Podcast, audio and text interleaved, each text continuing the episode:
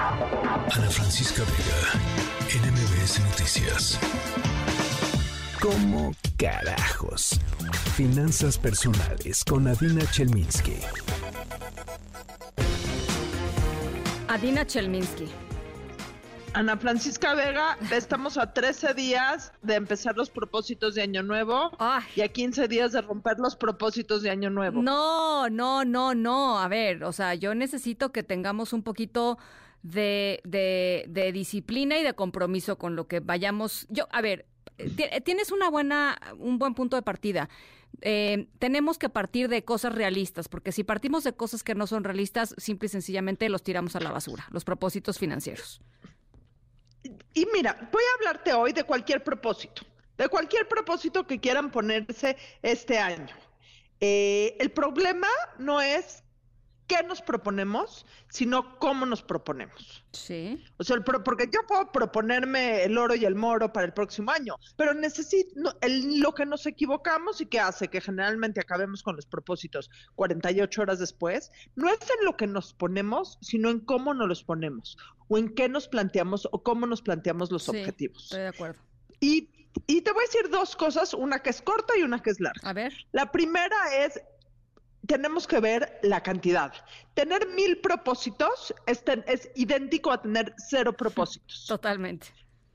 O sea, ten tres, ten dos, ten uno. O sea, de nada sirve tener una hoja de cuaderno llena de, de cuadernos llena de propósitos línea, tan li- línea tras línea si no vas a cumplir ninguno. Pues, Y vas a estar, no, mejor este, no, mejor este, primero este, después este, no, mejor hago Sí. este, no, es que voy por este. Dos propósitos, no, no vayas por más, dos en el 2024 y dos en el 2025. Y el segundo punto es algo que una y otra vez ha estado probado en las, em- en las grandes empresas y en los grandes cursos de capacitación sobre cuál es la manera más, no importante, pero la manera más funcional de Eficiente. sentarse propósitos Sí. y eficiente de sentarse propósitos. Y lo llaman la manera SMART, como inteligente en inglés, de sentarse propósitos. Y no se llama SMART por ser inteligente, es SMART porque cada una de las letras, estas cinco letras, tiene las características que tienen que tener los propósitos que nos proponemos. Venga. Entonces, más o menos está traducido del inglés. Si le forzo un poquito a la traducción, Está bien. háganme caso. Échale. Ese es de específicos, ¿ok? Necesitan ser propósitos específicos. Si es, un propósito no es quiero ser rico. Un propósito no es quiero mejorar mi situación financiera. Un propósito no es quiero acabar con mis deudas. ¿Quiero ser rico? No. ¿Cuánto dinero quieres tener ahorrado?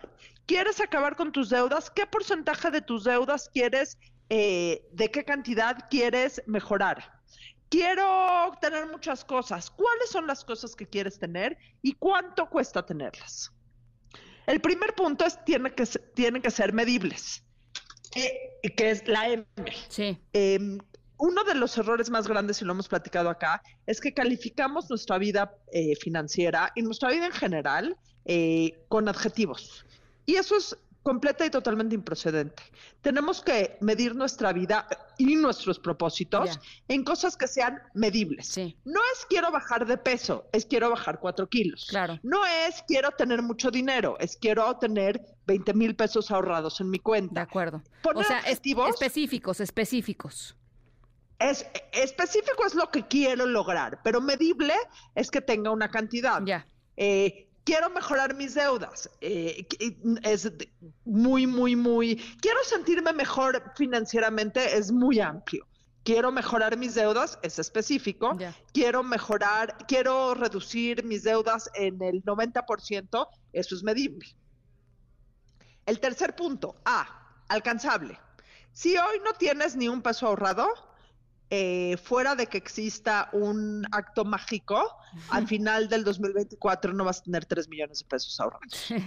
Uno de los principales errores que existe es que nos, ponem- nos ponemos objetivos completamente inalcanzables, entonces es como una profecía autogenerada, no voy a poder, no voy a poder, no voy a poder, pues claro no, que no puedes, entonces a la mitad del camino dices, pues, si no voy ni un camino, si me planteé caminar 20 pasos y apenas voy en el paso uno, pues nunca voy a llegar, mejor me rindo. No. Sí. Planteate caminar dos pasos, porque entonces cuando acabes el primer paso, ya vas a ir a la mitad. Estoy de acuerdo, muy bien.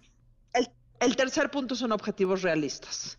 Si nunca he tenido una conversación de dinero con mi esposo, pe- pensar que para los primeros tres meses del año vamos a tener una comunicación financiera abierta, total y plena, no es realista.